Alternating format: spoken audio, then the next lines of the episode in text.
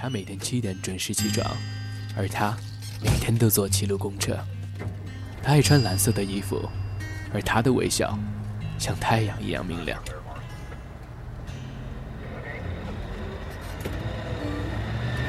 青春是鲜艳的花，每一次盛开都带着芬芳。每一个白天和黑夜，陪伴在我们记忆的最深处。青春印记，一次遇见，一个开始。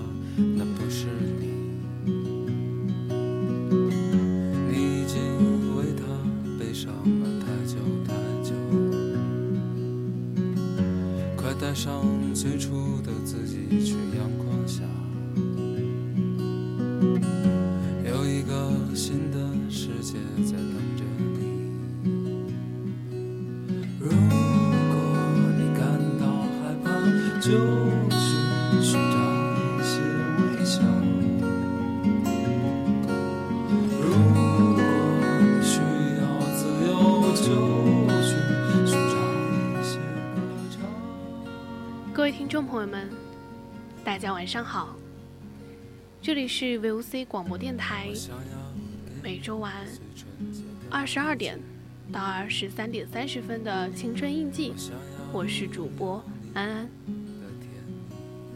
今天安安想跟大家分享的是安安自己的一个艺考艺考回忆录。那我相信。当然，艺考的不只是安主播一个，那其他和安安一样是艺考生的朋友们，就赶快到荔枝 APP 上点击搜索 VOC 广播电台，进入我们的直播间。当然，你也可以拨打我们的热线电话零八三幺三五三幺幺幺四和我进行连线。那我们今天的主题就是艺考。回忆录。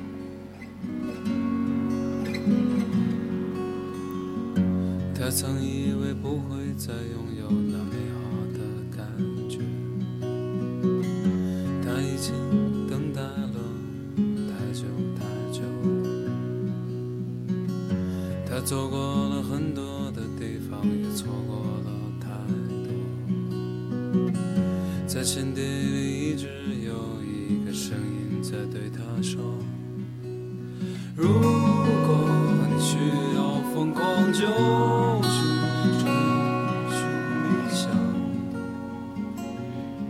时的我们，经历过在零度以下漫天飞舞的大雪中，几个小时漫长排队的等待；经历过每晚通宵熬夜练习，天还未亮就出门晨练。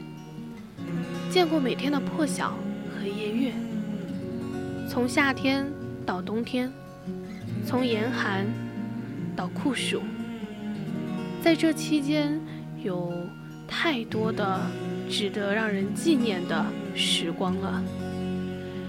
而当艺考变为艺考时，到那个时候，你才会真正的明白艺考是什么。而艺考也将是一段属于你一个人的独特回忆。愿你能够感同身受，无论你是谁，在哪，我们都有一个共同的名字——艺考生。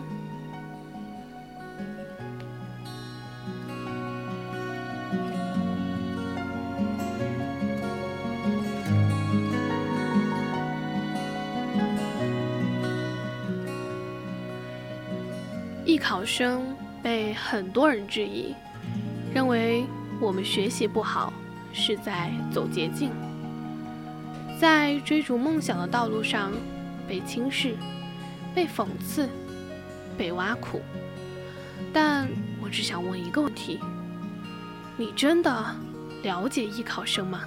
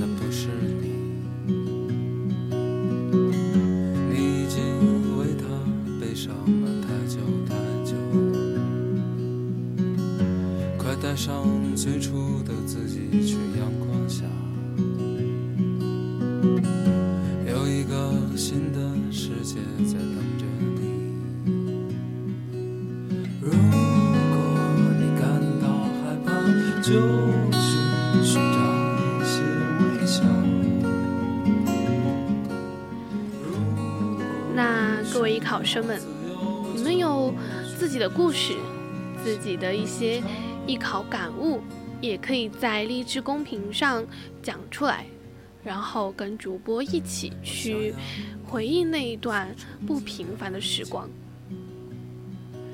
央视曾经出过一部纪录片，叫《我是艺考生》，总共只有四集，但是短短的四集却包含了太多太多。作为一名过来人，真的特别的有共鸣。那其实接下来我要讲的就是主播自己的一个艺考时光，因为我觉得我是一个非常平凡的一个人。那艺考其实就是我人生中特别不平凡的一段时光了。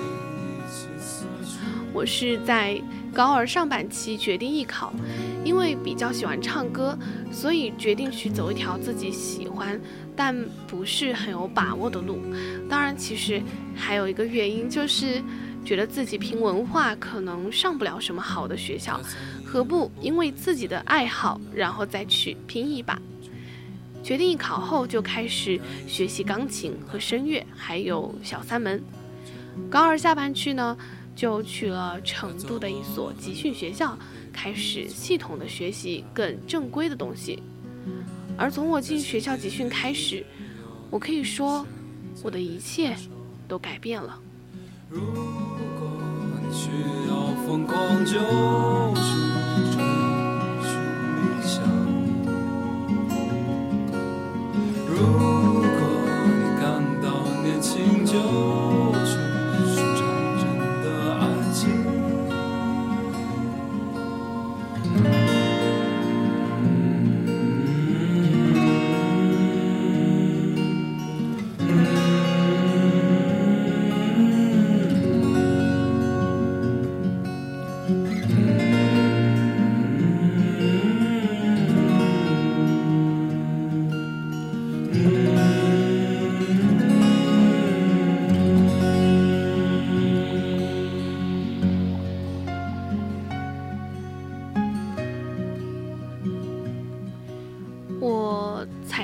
校的时候，学校会对大家进行一个测评，了解大家的一个基础。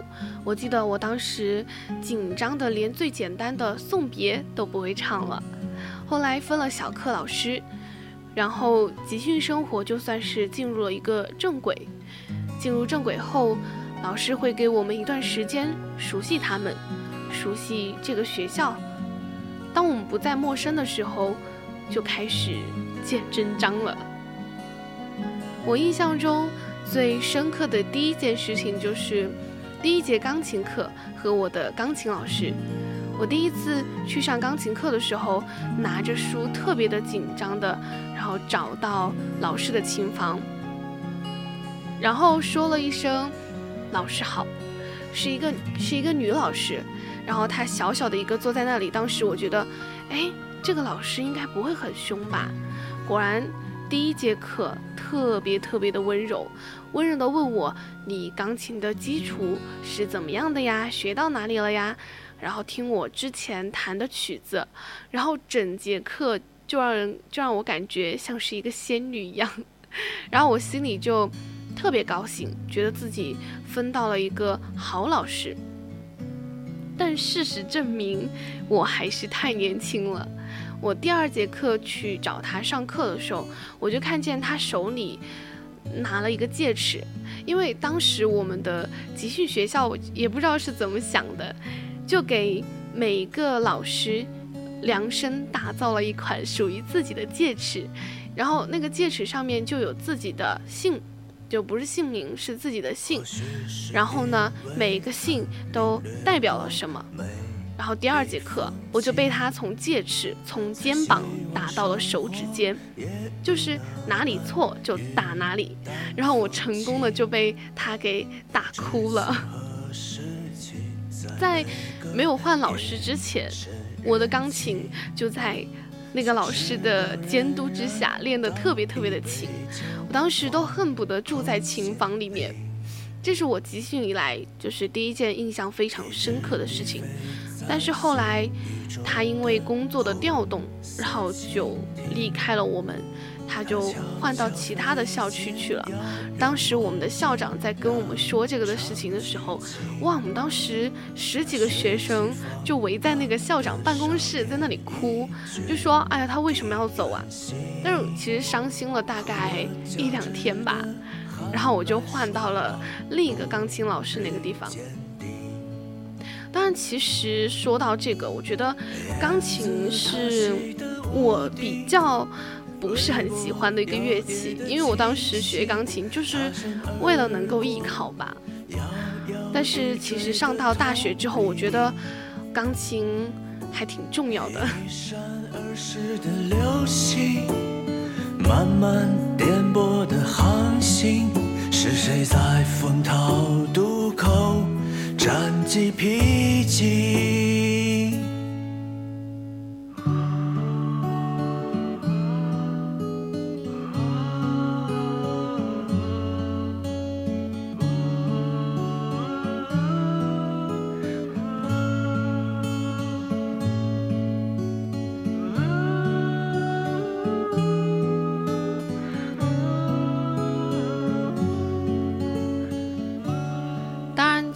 说完钢琴，我最喜欢的是声乐。我当时的声乐老师，其实对于我来说，他是一个矛盾的存在，因为当时我所有的不认可都是从他那里得来的。就是因为集训的第一次月考，然后声乐我是考了全校的第十一名。当时很多老师同学啊都跟我说：“哎，你好厉害呀！”但其实当时我。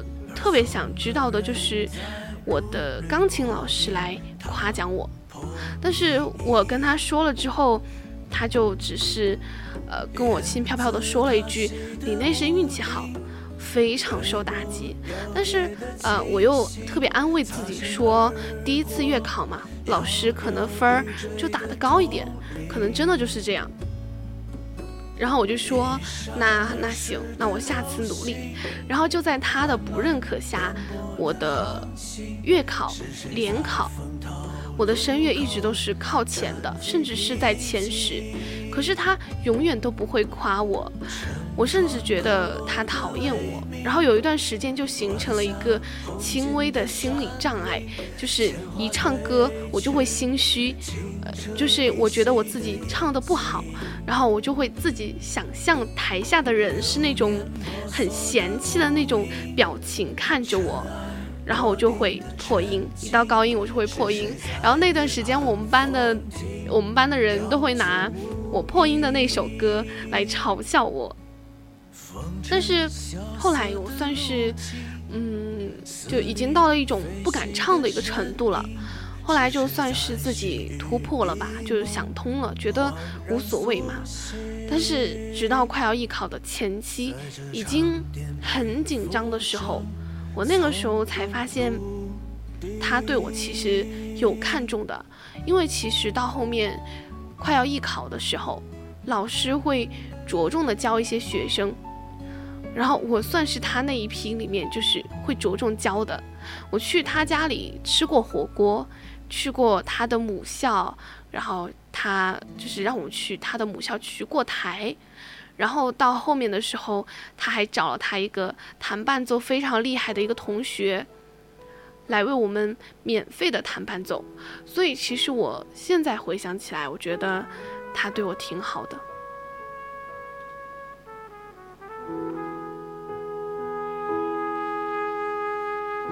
珊珊，最近睡眠好吗？好久没跟你说说话。看到你签名里写着正能量的话，越活泼越难过吧，越洒脱越放不下。承认后情绪总反着。当然，艺考的回忆不仅是这一点点。当然也不只是有我的回忆，艺考生千千万万，我也搜集了一些其他人的关于艺考的故事。那第一个要讲的，就是来自我们电台的一位师姐的故事。她说，回忆起湖南艺考的那一段时光，不仅要联考，还要考二十多所学校的校考，每天都要面对笔试和面试，冒着大雪，风雨无阻的考试。那段时间，除了春节，都在校考。考完以后还要承受超长时间的心理战。打开一所所校考学校的官网网址，查校考成绩的时候，比查高考成绩紧张了不止十倍。师姐说，没有绝对的公平，就算是高考，也没有绝对的公平。她读了大学之后，才发现其他的省份艺考比我们简单太多太多了。至于高考，也就不用多说了。其实，每个身份考试的内，每个省份考试的内容和简易程度都是不一样的。就好像我们会心疼江浙那边的高考生一样。师姐说，这段对于我而言，努力到感动自己的时光，太痛苦，太折磨，所以不愿意细想。大概。艺考的苦，只有经历过的人才懂，因为经历这些，才会教我怎么成人，怎么面对暂时的胜负与挫折，因为一切都是最好的安排。也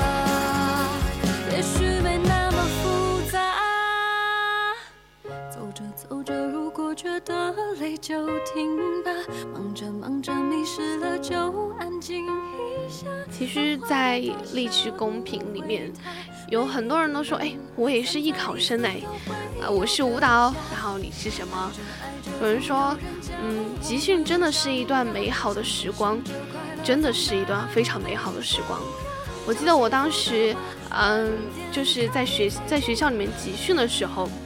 发生了一件特别搞笑的事情，就是当时有一部电影是首映，然后我们几个女生就特别想去看，那怎么办呢？学校不让出啊，我们就编了一个理由，就其中一个同学就装病嘛，然后就说自己感冒了要出去拿药，顺便就把我们几个人带出去一起看病，然后那个时候其实我们就出了校门。就马上跟脱了缰的野马一样，就去看电影，然后玩了很久。结果回了学校之后，发现事情败露了，然后呢就被嗯就被罚，怎么罚呢？他就把我们呃拎到那个校长办公室的门口，就我们几个人站成一排，就在那站着。从早上，然后站到下午，也不让吃饭，因为其他人吃饭的话，他们会把饭端到教室里面去吃，我们就只能站在那个走廊那个地方看着他们端饭。哇，当时觉得啊，好可怜啊，出去看个电影凭什么？但是发现后来发现，其实老师是有一个怎么说呢？就是他想要教我们，他他想要告诉我们，就是说现在不是该玩的时候呀。可是那个时候，因为才进集训学校，就觉得，嗯，好好玩啊！没有老师管，没有让自己特别头疼的数理化，或者是政治啊、历史啊之类的东西，所以其实，哇，真的觉得太好玩了，就是一段非常美好的时光。我觉得，嗯。会艺考，就是很多啼笑皆非的事情。我记得我当初还报了表演，大概是想要圆自己一个表演梦吧。然后这件事情也有一个非常搞笑的一个画面，就是当时我跟我的同一时间考服装表演的一个女生。我们一起去成都理工考试，然后当时因为我们还没有提前订酒店嘛，晚上到了地方才发现没有酒店了，都被订完了。后来我们就在网上去找酒店，找到一个就是表面上看着还行，但实际上是一打打车过去，发现那是一个破破烂烂的招待所。然后我们为了安全问题就没有住，但是我们两个女生面对几个大汉，要不回那好几十的定金。后来还是司机师傅带我们找到一个好的酒店。哇，那晚上居然还下着雨，当时我还在想，怎么这么惨啊？有新的幸福把遗憾抱着，就这么朝着未来前进了。有再多的不舍，也要狠心割舍，别回头看我，亲爱的，只期待后来的你。我觉得我们励志公屏里面的听友也可以，就是讲一讲自己的艺考的故事啊。然后我们公屏里面有一个网友听友说，感觉从你们口中说出来的话都是你们的故事。对啊，就是我们自己的故事。其实很多人都说，哎，自己好平凡啊，让你讲自己有什么，嗯，你有什么就是不平凡的故事。很多人都说我就很平凡啊，就是你让我讲，我也讲不出来什么。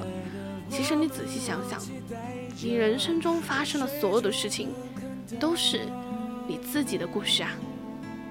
那我想问一下我们的海恩恩恩，你有你自己的故事吗？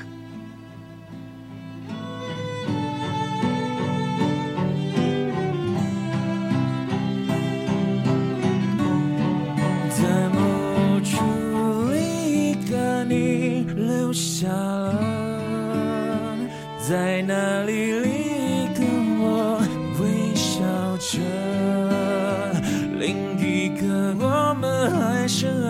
着，代替我们永恒着。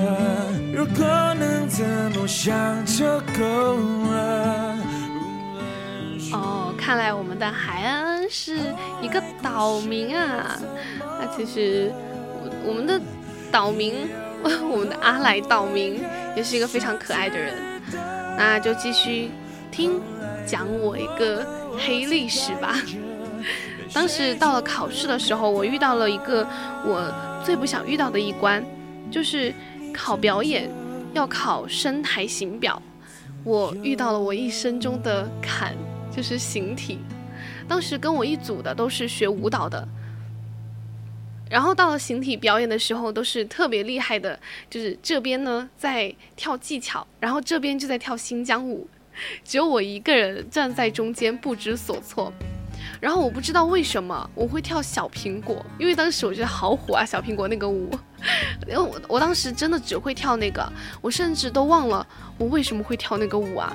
更可怕的是，我当时还边跳边唱，人家老师还专门提醒我说：“同学，你不用唱出来。”这个大概是我人生中最不想回想的历史了。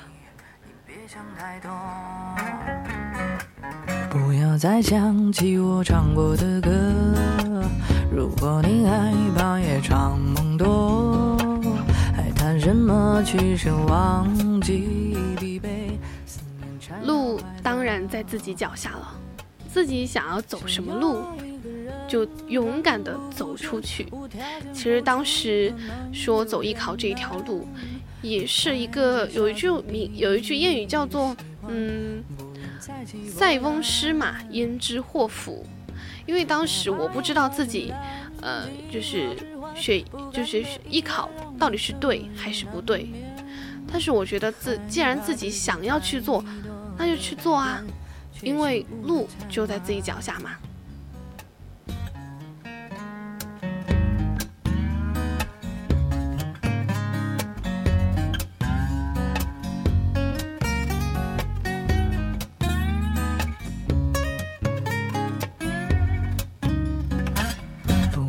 听我唱给你的歌。如果你害怕夜长梦多，还谈什么去生忘记疲惫？其实刚刚主播也是爆出了自己的黑历史，那当然也要跟大家来分享一些另外的故事。冬天的夜总是来得很早，下午四五点的时候呢，街上就已经亮起了星星点点的灯光，夜色渐浓，各色光影也渐渐占据了北京城的主场。考完北京那一场艺考初试，已经是八九点了。孙瑶涵错过了从北京直达上海的最后航班。次日，这意味着次日早晨六点在上海的那一场考试，或许不得不放弃。但孙晓孙瑶涵不是一个愿意服输的人，他觉得不管怎么样都要尝试一把，不管怎么样都要去考。于是呢，他选择了飞往杭州的航班，再乘火车前往上海。我相信，其实很多艺考生都经历过这种事情，就是每个学校校考时间不一样，有可能，呃，你今天在这个地方考试，但是明天或者是今天下午或者是什么时候，另外一场考试就要开始了，那你就不得不赶快考完这一场，然后再赶往下一场。如果你没有把学校的时间调节好的话，你有可能会因为这些东西。然后放弃掉很多学校的考试，但这真的就是让很多艺考生无奈的地方。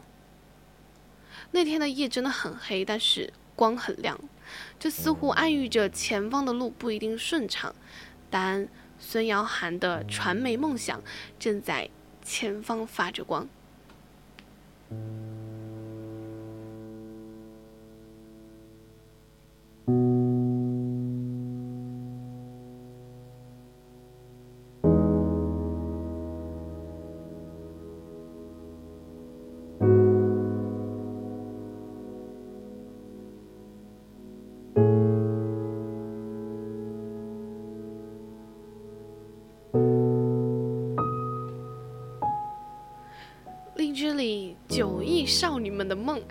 子非常的自恋啊。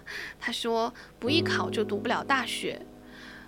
其实这句话也非常的适合我，因为我也觉得，如果我不艺考的话，我可能只会上一个专科，或者是就直接去单招，直接去一些嗯不是很好的一些学校。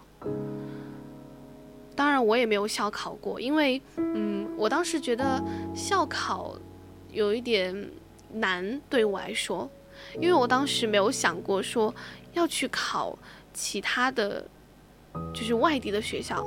我当时想的就是安安生生的把艺考考过去，然后再根据自己的艺考成绩呢，好好的填个大学，然后能够能够上什么大学就能够上什么大学。后来，呃，回到学校。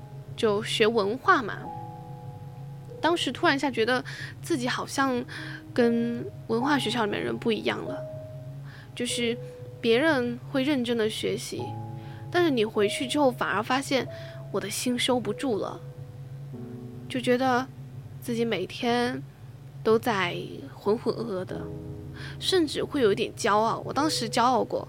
我当时甚至想的是，哎，我都艺考完了，我肯定能考上大学。那像我们班那些学文化的，我就觉得可能会考不上。你们可能考的还没有我好。我当时骄傲成这个样子。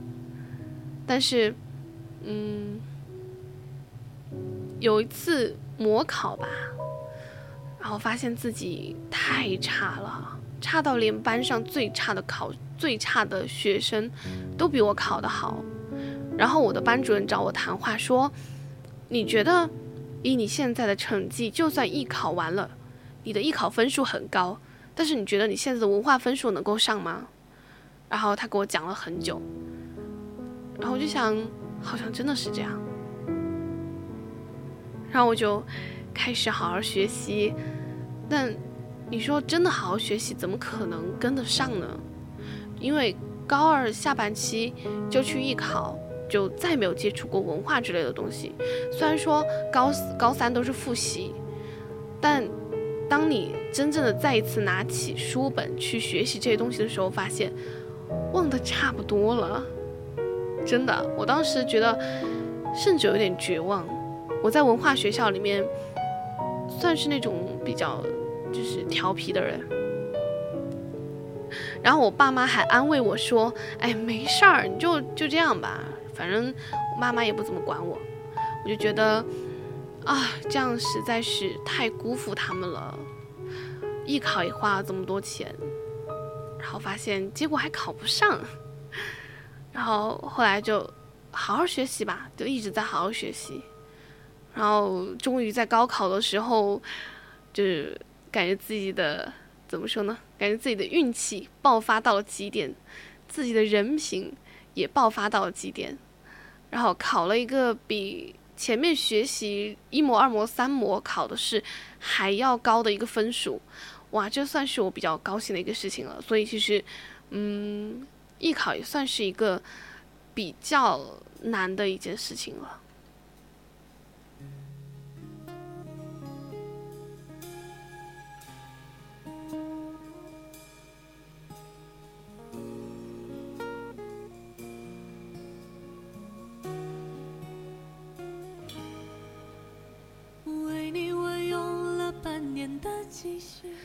那我们继我们继续来讲我们的这个孙瑶涵的故事。孙瑶涵一样跟我差不多，他也是高二这个确定分科的时间点，对于很多人来说，正是确立航向的时间。孙瑶涵说，在高中的时候，大家都已经开始考虑大学以后的发展，因为自己喜欢传媒，所以高二的时候呢，就决定参加艺考。在对于相关艺术类专业进行了解之后，他更倾向于幕后工作，所以就选择了编导专业。孙瑶涵说，艺考那段时间真的是人生中一个非常难忘的回忆。由于自小性格就很像男孩，而且他的父亲和他自己都觉得艺考是一个锻炼自我的好机会，所以出去考试的时候，孙杨涵都是。独自前往。其实主播当时也是一个人艺考，然后最嗯离家人最近的大概就是艺考完在校门口，在川音的校门口拍了一张自己穿礼服的照片，然后发给了自己爸妈，就这么近。那孙杨涵刚开始去北京参加考试的时候呢，大连下了大雪。孙耀涵在机场滞留了二十多个小时，但庆幸的是，早在订机票时，孙耀涵便提前了两天，最终得以考试。这段时间尽管很艰难，但是孙耀涵收获了许多。在杭州去上海的火车火车上，孙耀涵遇到了一个和他有着同样行程的姑娘，同样在北京和上海两个行程。同样的，由北京飞往杭州，继而前往上海。在艺考的时候遇到很多惺惺相惜的伙伴，还是很幸运难忘的。而且每次考试，不管过程怎么样，我都能达到我想要的目的。不管考试结果如何，不放弃的这段经历，确实也挺鼓舞我的。除除此之外呢，孙晓涵表示，也正是艺考的这段经历，让他明白，不管做什么事情都要提前准备。当然，像他这种什么事情都能提前准备的人，最后也考上了自己心仪的学校。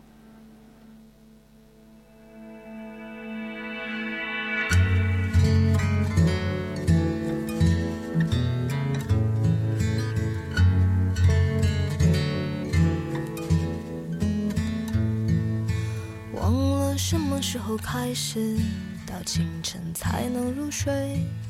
也忘了什么叫做结尾，又有谁在乎呢？凌晨三点的窗前，播放着那段时光，有一个骄傲的少年，隐藏他的青春。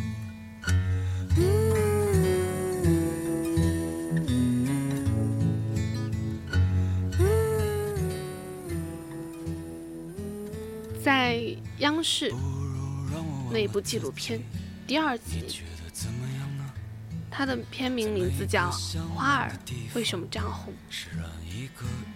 艺考对于很多人来讲是有成见的，甚至很多人说你成绩这么差，怎么不去艺考？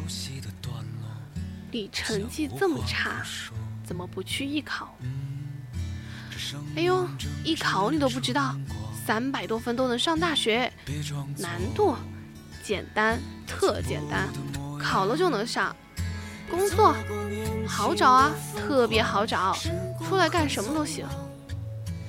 就是因为这些话，一时间，绘画的、唱歌的、弹琴的、跳舞的，还有一大堆不知道自己要做什么的，都削尖了脑袋钻进艺考大军。传媒大学、电影学院、艺术学院，各个艺考跟过年似的，动员全校师生力量，严阵以待，而且阵仗一定要大到全城皆知。才够满意，也不知道什么时候起，“艺考”二字被魔化成了一股妖风，吹荡在高考的呼声中。没有唱不完的歌，当所有人都离去，我也将要离去。嗯，这生命正值春光。到了十二月份。又会迎来一波艺考高潮，以各大艺术院校为中心，方圆三公里内，又可以看见各种各样千奇百怪打扮着的姑娘小伙子们，大脑门儿、丸子头、西装革履，或者是面颊绯红，背着吉他，扛着古筝，揣着快板，酷似街头艺人。其实这个真的非常的有画面感。因为当时我们艺考的时候，真的就是满大街都是艺考生，每个人都绑着丸子头，或者是绑着马尾，总之脸上也会画着比较呃适合艺考的妆容，然后穿着各种礼服啊，或者是各穿着各种舞蹈服装，然后外面再裹着一个羽绒服，因为十二月份很冷，但是我们又只能。穿着裙子，但是外面呢要裹着很厚的衣服，才能阻挡寒冷。那个时候就觉得自己哇，好酷哦！就是，然后整个川，我当时是在川音考试嘛，然后川音门外不仅有艺考生，还有家长。当时我觉得自己挺酷的，就是呃，穿着，我当时穿的是一个礼裙，然后外面穿了一个大衣，然后绑着一个丸子头。我就觉得自己是这一堆人当中的其中一个，我反而会觉得好荣幸啊，因为我看见其他人看见我们的目光里面是充满着，嗯，新奇，还有就是，怎么说呢，一种希望，就是让人觉得他们好厉害呀。他们会这么多，也可以说是羡呃羡慕吧，就是他们会这么多的乐器，他们要进去唱歌跳舞，然后去考试，就觉得很荣幸。但是其实艺考，没有人知道他们是从哪儿来的，最终会被艺考的洪流冲到哪儿去？只有一方小小的准考证。证明他们真实存在过。其实，当时艺考集训的学校，班上每个班的同学都很多，而且当时因为封闭，所以自己身边的朋友就只有他们。当艺考的时候，所有人被分在不同的考试。艺考完了之后，大家又在讨论：哎，你考了怎么样？我考了怎么样？然后再各自回到各自的地方去学习文化。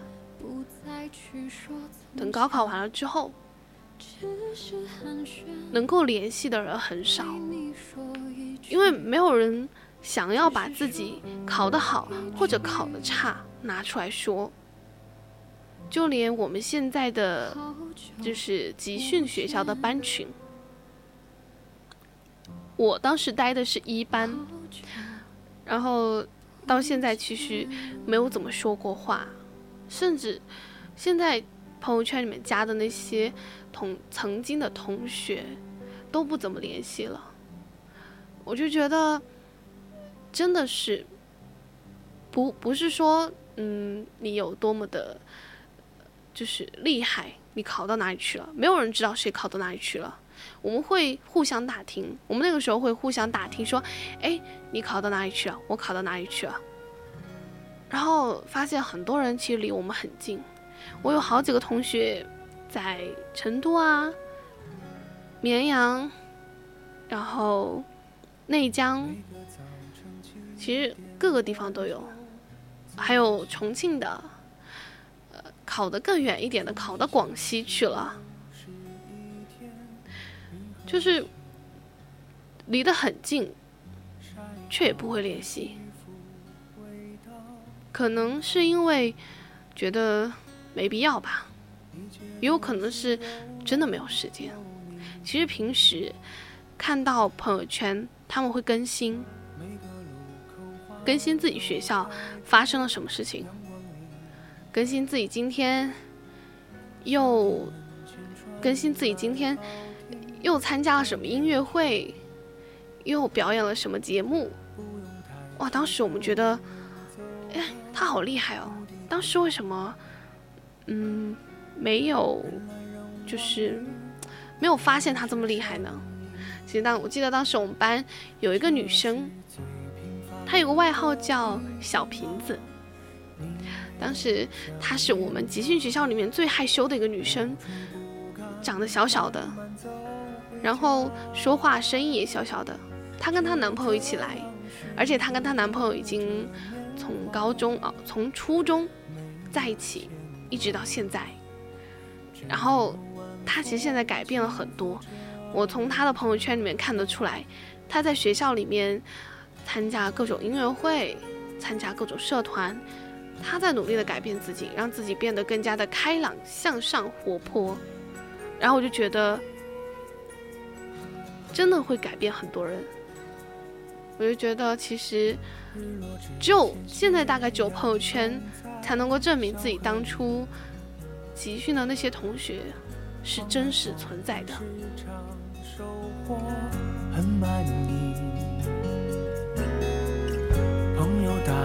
电话说他在等你，见面有聊不完。的话题，餐桌摆在开满花的院子里，微微酒意阵阵，欢歌笑。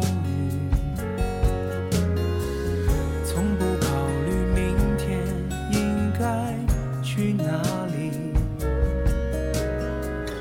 因为今夜的风。太和煦，这是最平凡的一天啊，你也想念吗？不追不赶，慢慢走回家，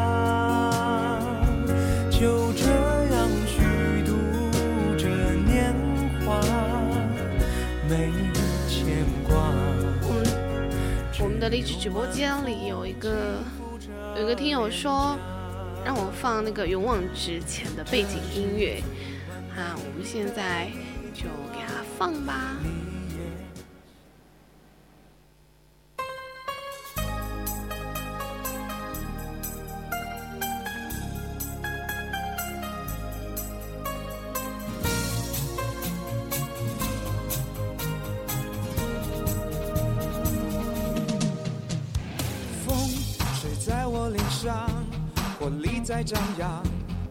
伸开双手去感受这每一寸阳光，都温暖心上，让我想起你的目光。光，它给我方向，我不再迷惘，崭新的世界一打开，我和你都起航，快乐的飞翔，只要抓紧梦想，就抓住了希望。前方是璀璨的星光，我充满了力量。你挺住了胸膛，就不再惧怕伤痛与创伤。大风大浪，因为有梦想，一切不可阻挡。前方是无限的星光，把明天的辉煌照耀在你肩上。要相信自己，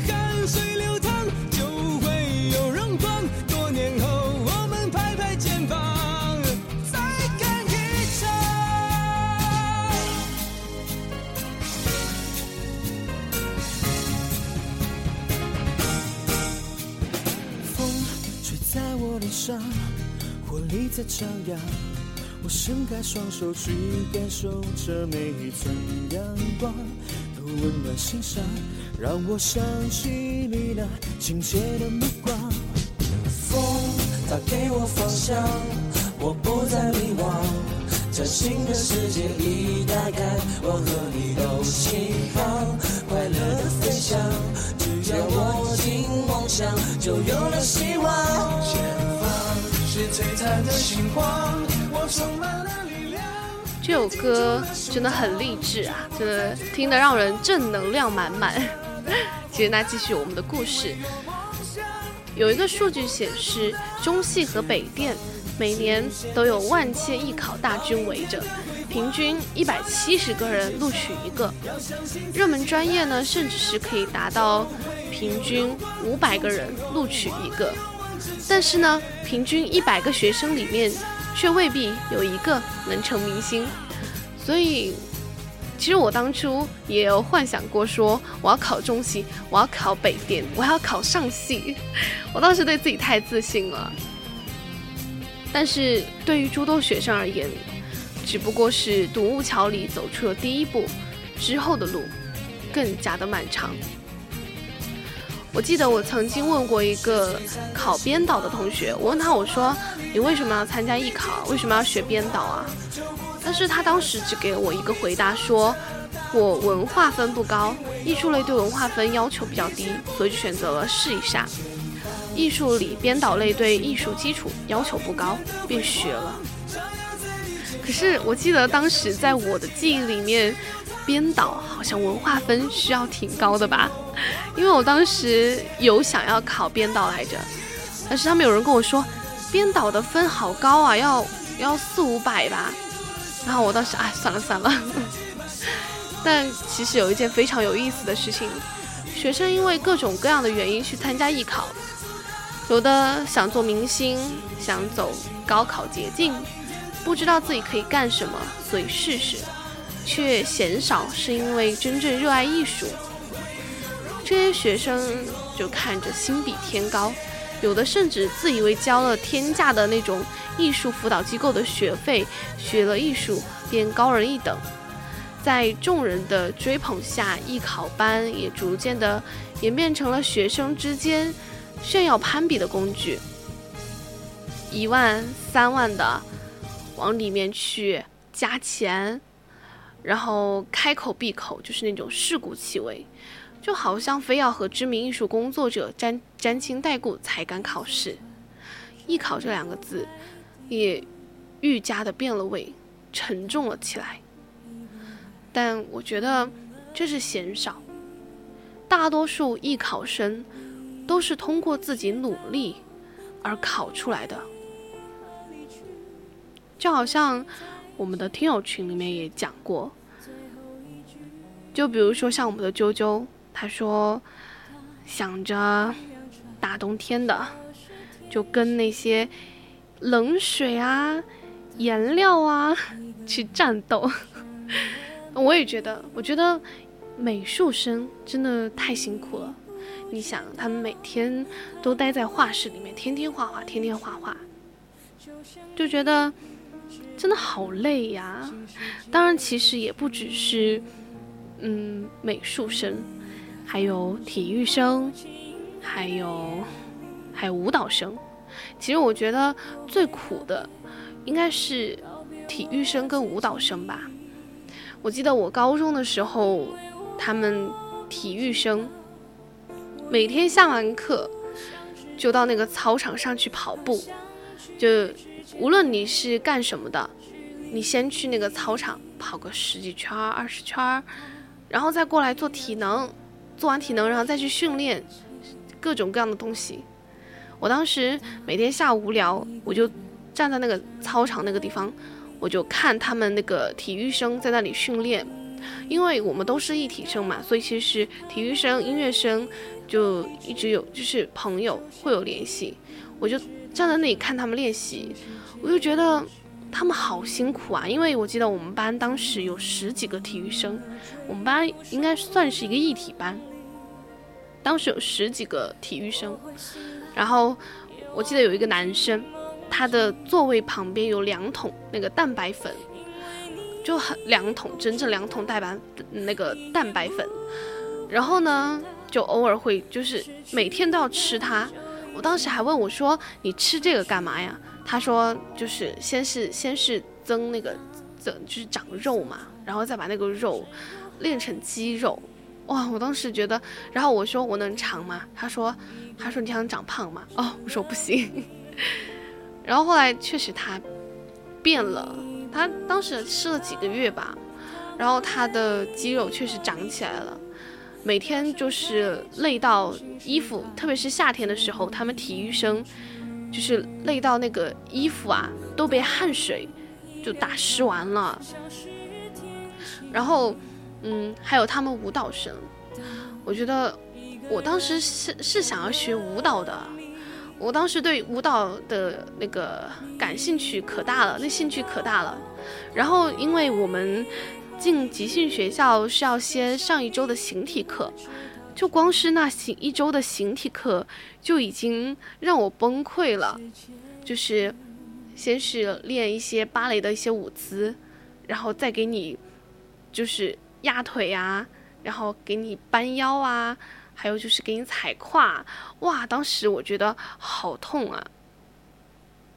可是学完就光是这这，当时我们舞蹈老师跟我们说，这只是最基本的、最简单的，只是为了让你们就是让你们站站姿啊，或者是其他的会显得更好看一点儿。然后，然后就觉得还挺。辛苦的，因为当时我放弃学舞蹈之后，嗯，我们的舞蹈教室跟我们的音乐生的教室就一个楼层，每天唱是唱，或者是上乐理课的时候，我们都会听到舞蹈师就是在下面嘛，会传出来很多的，就是叫喊声，真的叫的特别大声，无论是男生还是女生都叫都叫的很大声，因为。是在开学的前前前一一两个月吧，那个时候都在各种就是压你压你的韧带。我记得我有一次因为好奇，然后就去那个教室门口看了一眼。当时看了一眼，哇！我当时眼泪都要出来了。就是，嗯，我看到一个女生被三被三四个两三个女生按着按按在那个地方，然后那个女那个老师。就踩她的脚背，就蹲在她的脚上面，你知道吗？蹲在那个脚上面。当时那个女生已经痛到，就是她都喊不出来了，喊不出来了，就眼泪一直在流。然后老师就是跟他说：“你要坚持，忍住。”然后我当时看了之后，我就觉得，哦，鸡皮疙瘩都要起来了。就很多人都说：“哎，你学这些东西好轻松，好就是很简单嘛。”我就觉得他们一点都不了解。我宿舍同床，他就是学舞蹈的。他每天晚上回来的第一件事情，就是拿着红花油让我帮他擦，然后我就会看见他的背啊、他的腿啊，各种淤青。他大腿内侧就因为压筋压的太太那个了，就已经完全污掉，就清掉了。他的脚踝也。也也很也很轻，而且最致命的就是我那个同学，他在艺考的前一个月还是一个半月的时候，他在啊就是做技巧翻那个空翻的时候，还是翻什么的，反正就是翻嘛，翻的时候把那个小手臂给折了，就小手臂完全就是，嗯，我后面几天看见后面看见他，他都是吊着一个绷带的。后来到艺考的时候，我还问了他，我说你这手臂能考吗？他说能考，就是虽然当时已经拆了那个绷带，但是还是会有一些妨碍。但是他当时说他能考，就觉得真的我们太努力了。你你说其实音乐生、舞蹈生、体育生就统称一体生嘛，我就觉得这些都是非常努力的。我们音乐生会崩溃，崩溃的点就是当你练耳，无论老师给你弹多简单，你听不出来的时候，当乐理考。就无论做多少遍题，你都只可能考那么十几分、二十几分的时候，当你的钢琴那首曲子再怎么弹，在琴房坐多久，你都摸不出来、弹不出来的时候，当声乐老师说你唱的不好，一直教你，你就唱不好，哇，那个时候就特别特别的崩溃。然后，还有就是觉得每天练琴，练个就是每天除了上课就练琴，除了上课就是练琴。那个琴房一直待在那个地方，然后也不想练，可是手机交了呀，你也没法玩手机。我觉得那个时候，嗯，那个时候唯一的乐趣啊，就是串琴房，就每个人的单独的琴房嘛。呃，我们唯一的乐趣就是串琴房，每个琴房就去待一下，呃，跟他聊聊天啊，说，哎，你，呃，你在弹什么呀？你弹了多久了呀？怎么怎么样？或者是聊一些其他的八卦，我就觉得那个时候就串琴房比较好玩了。其实我觉得说了这么多啊，就是也在回忆艺考当中的苦。回忆艺考当中的乐，这些都是呃人生的一个必经吧。记忆里有雨不停下，蝉鸣中闷完了暑假，新学年又该剪头发，我们就一天天长大，也开始憧憬和变化。曾以为自己多伟大，写的诗不敢递给他，我们就一天天长大。天赐的偶遇榕树下，白衬衫黄昏木吉他，青石的脸颊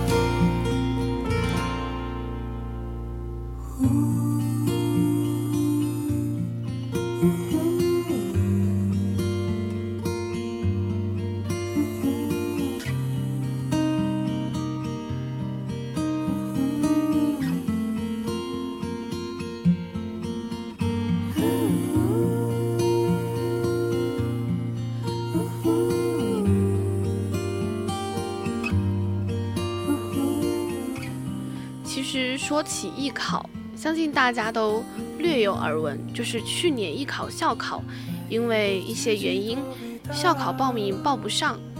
真的，当时我看了一些视频啊，就一些艺艺考生都哭着说自己报不上名，就感觉很多梦想都破碎了。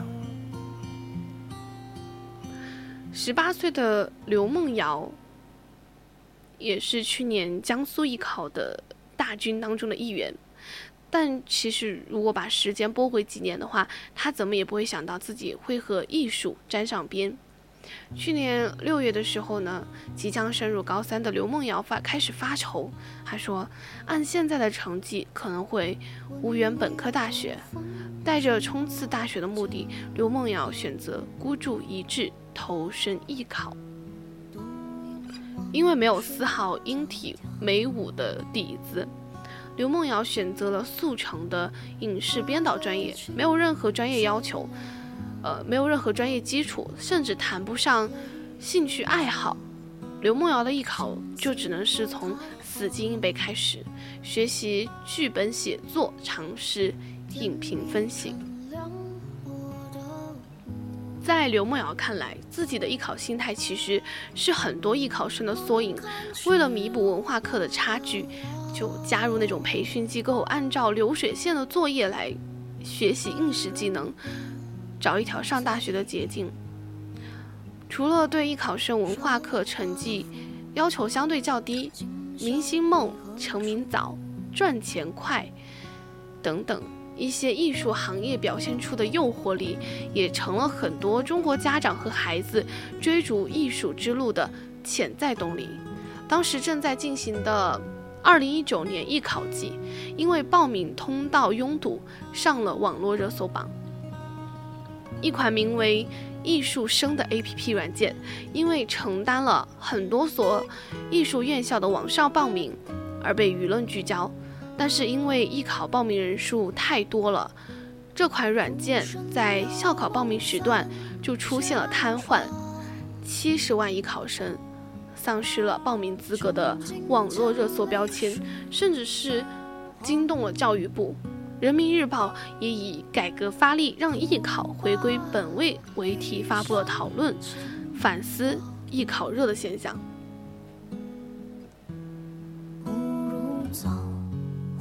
上，浮生有梦三千场。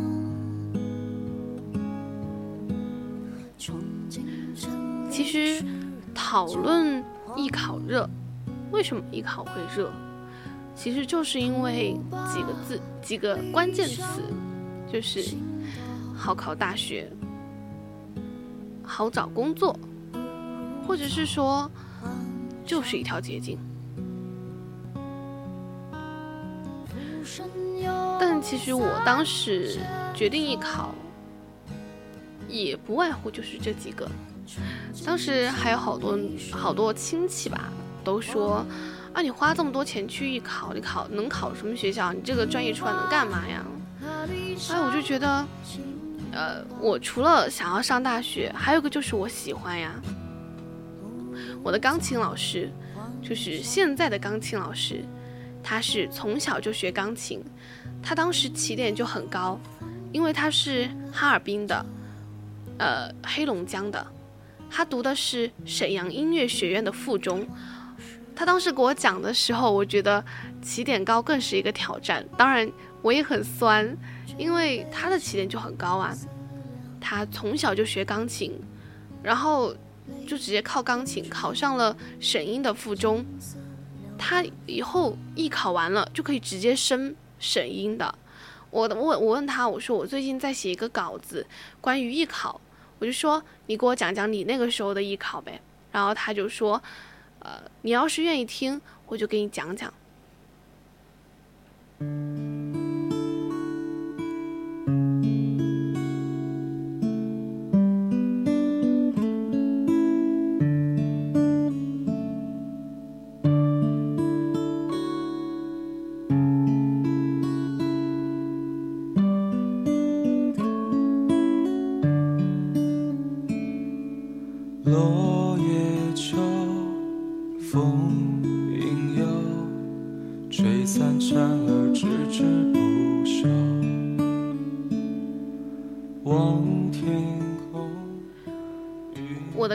是说，我是省音附中的，我们相对来讲，就附中学生考本校的话，专业压力会小一点，但也不是没有压力，因为当时他们附中有四十个人，然后呢，考本校的话，本院儿就只招四十个，然后省外呢。大概就有十五个名额，就是他们四十个人要竞争，除了一些出国的不算，就本院的可能就有三十多个，然后还要跟校外的人，就校外还有很多人要考省音，所以他们就是三十多个人，跟校外可能几千个人、几百个人去竞争学校的这四十多个名额，其实压力也是有的。然后我钢琴老师就说，他们那个时候。就是每天为了这些把那个曲子啊抠得很细，就自己练习，很关键，很刻苦。然后每天大概就五六个小时，然后就想整天想着把曲子弹好。但是他说文化基本上就放弃了，就学完就艺考完了之后再去学文化。我问他，我说你有什么感想吗？他说，如果你真的是喜欢，再选择这一条路。他觉得不要因为文化课不好，或者是受父母的选择，或者是因为朋友要艺考，我就跟着他去。如果想学，质量、兴趣一定要是最重要的。有的人选择艺考这一条路，不是因为自己喜欢，可能就是因为文化课不好，或者是因为父母的要求。或者是因为老师的劝说，真的一定要在自己很喜欢的时候再去，就是讲艺术这件事情。其实，我觉得，嗯，艺术这件事情对于我们现在来讲太过宏大了。我觉得现在很多的艺考生，他们不懂什么叫艺术，他们懂的。就只是我要学好这些东西，我要去参加艺考，我才能考上大学。当然，也不排除有很多人确实是因为自己爱好、感兴趣，才会去呃，就是努力的去学习这些。就好像妍妍一样，妍妍她是山西的一个应届舞蹈生。他学习的是中国舞，压软度这个听起来就非常酸楚的名词。他说他是属于那种柔软度还可以的类型，基本上像我们这种平常人觉得很难的横竖叉都没有问题。他们舞蹈生就是每天早上五点半起来上早功，然后围着围着教室跑几十圈，跑完了之后就练体能，上集训课，晚上练到十一点多。他们有时候一边下腰一边学习，晚上回宿舍沾着枕头就睡着了。对于他来说，无论哪里都可以成为练功房。就好像我上面说的，我的那个跟我住一个宿舍那个同学，就是磕磕碰碰的，就是他们舞蹈生的日常。有一次，妍妍说，她上技巧课练习大跳、倒踢空翻的时候，由于没有站稳。就导致半月板受伤，膝盖错位，就石膏打一个月，什么都干不了，就连上厕所都很费劲。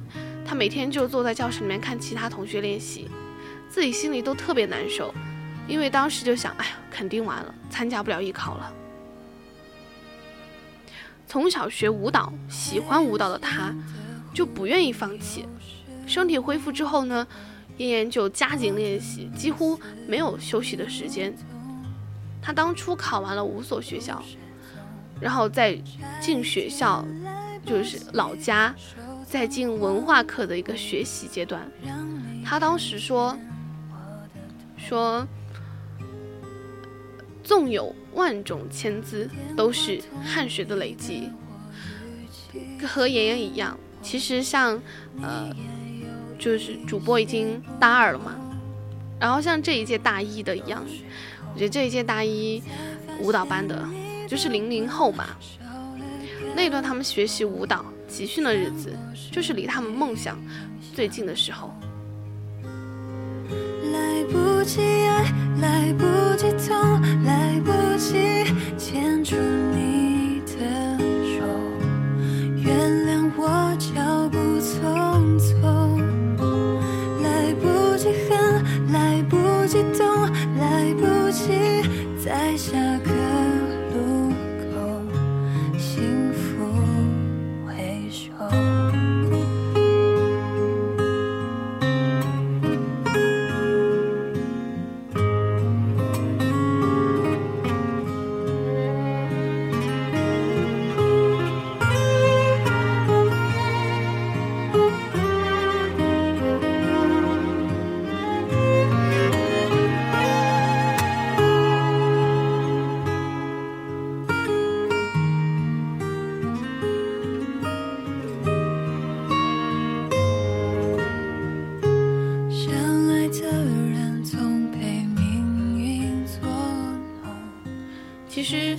很多人说，包括我们集训的老师都说，大多数人学艺术类以后毕业了，其实很少人做这一行，因为你很难出来。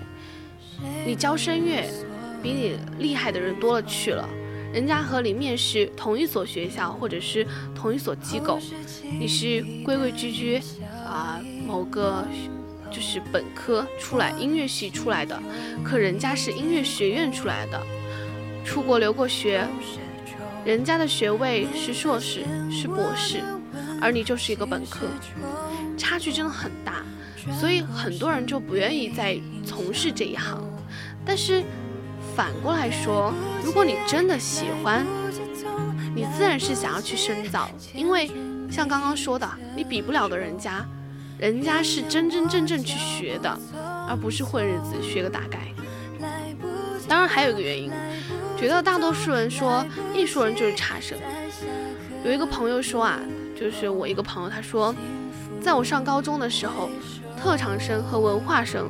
互相之间是看不爽的，在文化生当中流传着一个鄙视链：保送生、快班、普通班、体育生和艺术生。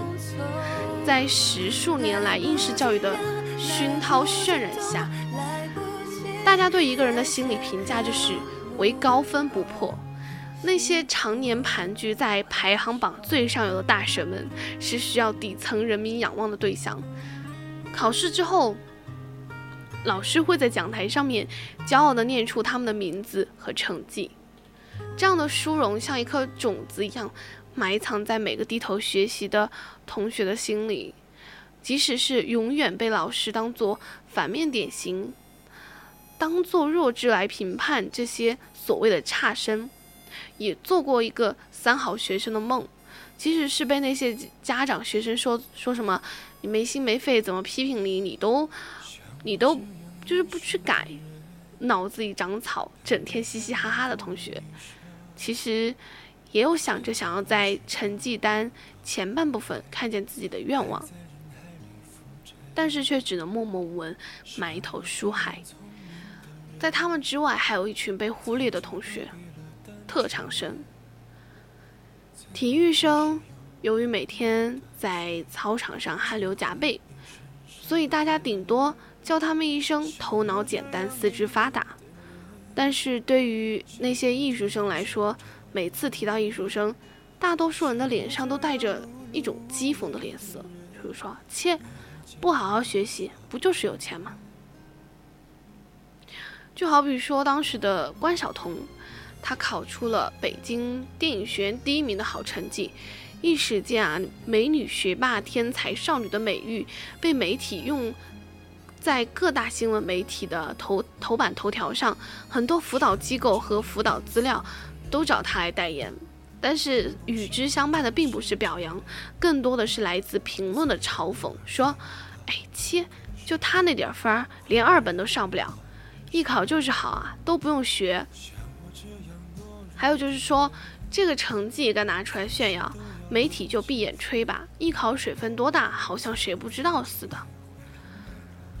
这种语气就好像当年那些见不得别人好的高中同学，似乎只要你带上了艺考生的标签，就不会有人在乎你，并不比文化生少的付出。他们在书桌前刷题，寒窗苦读十几年才考上大学，你只需要吃吃喝喝，每天 party 就轻轻松松九八五二幺幺。他们在早晨五点起床背单词、背课文，已在周考、月考中获得好成绩。你却可以在八九点起床，打扮得美美的去教室画点画、唱几首歌，就能在考试中得到赞赏。但是背后的那些故事，没有人知道，也没有人想要了解。他们不想要了解，体育生每天为了提升自己的速度、提升自己的力量，要。就是多跑几多多跑好多圈，多抡几个铁球，或者是多喝几次蛋白粉。他们不想要了解美术生每天要把手弄得多脏，每天手要画得多酸，每天的颜料或者是之类什么东西要弄得很多。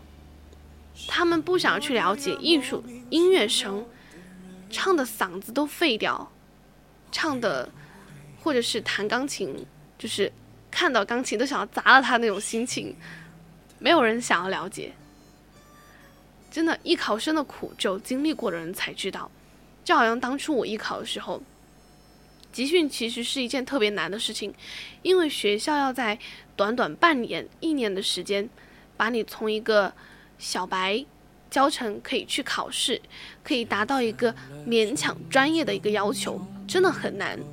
当时我们学校很多人因为唱歌学习声乐用的方法不是很对，然后还一直猛练，就导致自己的嗓子出现了很多问题。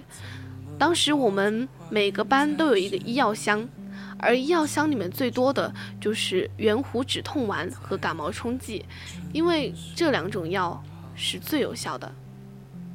当时不止医药箱，连我们班每个人的抽屉里都有很多的药，全部都是治嗓子的。当时我们学校离最近的医院就是川师，川师的校医院。我们当时真的是把校医院给摸熟了。其实我还算幸运的，没怎么伤伤到嗓子。但是有一段时间我是感冒，然后嗓子根本说不出来话，但是我还是要去上声乐课。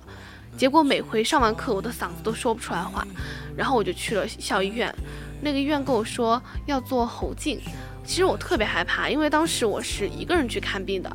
医生说要先打麻药，呃，其实也不叫打麻药，就是把麻药喷在喉咙里来麻痹那个喉咙，才能去做那个喉镜。我记得当时还发生一个特别有趣的事情，医生第一次给我喷的时候，我直接一口气吞了下去了，然后医生一脸懵的看着我说：“你吞了。”然后我就笑了，我说我控制不住。后来医生给我打了三次，然后我才就是把它含住，然后成功的麻痹了我的喉咙。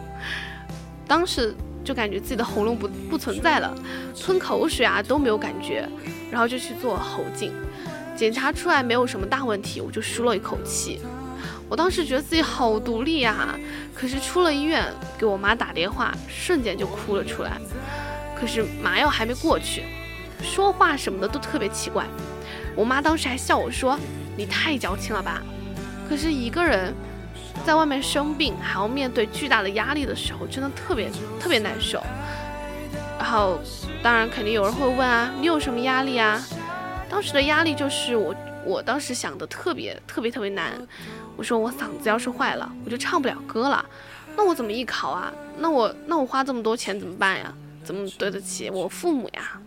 所以当时真的想的特别特别多，结果 还是只有艺考过的人才会去理解吧。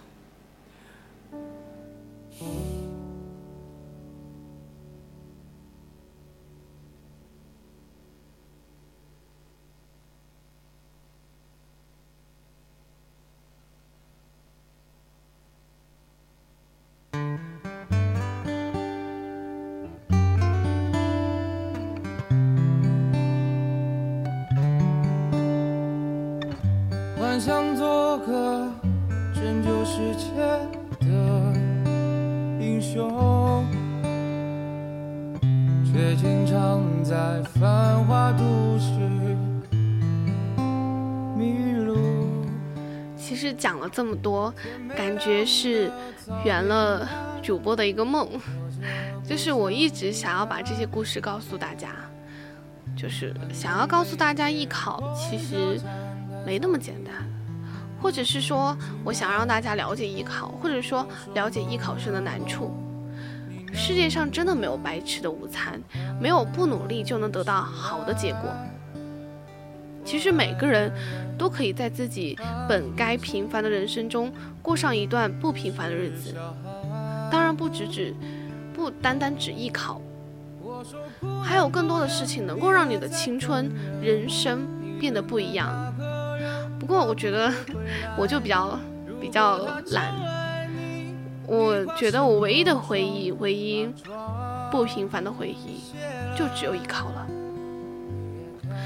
当时其实还挺想念那一段时光的，每天三点一线，寝室、教室、琴房，然后再回宿舍，然后然后再到教室，然后再到琴房。那个时候，嗯，我的小三们都特别差，就呃，可能当时我的乐理老师都称我和我们班的另一个女生为乐理杀手，因为当时当时的乐理啊，我还被还被老师用尺尺子打过，就是嗯，同样的试卷考了两次，我考了同样的分数，还比之前的分数要低。我老师都崩溃了，然后实在受不了了，他就把我们几个女生，也不是几个女生嘛，就是考得差的，都叫到办公室里面批评了一顿，然后拿那个戒尺去打手心，打完手就是班主任打手心，打完手心再拿着试卷去找乐理老师，乐理老师再给你讲你错在哪儿了。我记得当时我哭得一抽一抽的，我感觉自己都要抽过去了。我的乐理老师。还恐吓我，他说不准哭，有什么好哭的呀？然后我控制自己不要抽，但控制不了，因为那个时候觉得好难啊，怎么这么难？不过我在这里其实也很想，就是告诉大家，多去尝试不可能，在有限的青春里面去做一些无限的可能。嗯当然不只是艺考啦，就是还有其他很多事情。那今天晚上呢，主播确实是圆了一个梦想，也感谢大家能够在荔枝或者是在各种地方听主播聊这些这些主播的故事，我的故事，谢谢啦。那现在已经到北京时间的二十三点二十四分了，今天晚上的青春印记。就要跟大家说再见喽，我是主播安，拜拜。